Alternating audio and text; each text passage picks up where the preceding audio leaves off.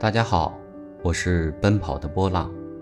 今天给大家分享的寓言故事是司机考试。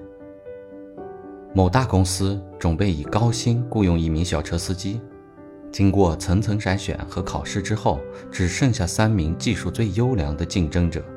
主考官问他们：“悬崖边有块金子，你们开着车去拿，觉得能距离悬崖多近而又不至于掉落呢？”两公尺，第一位说。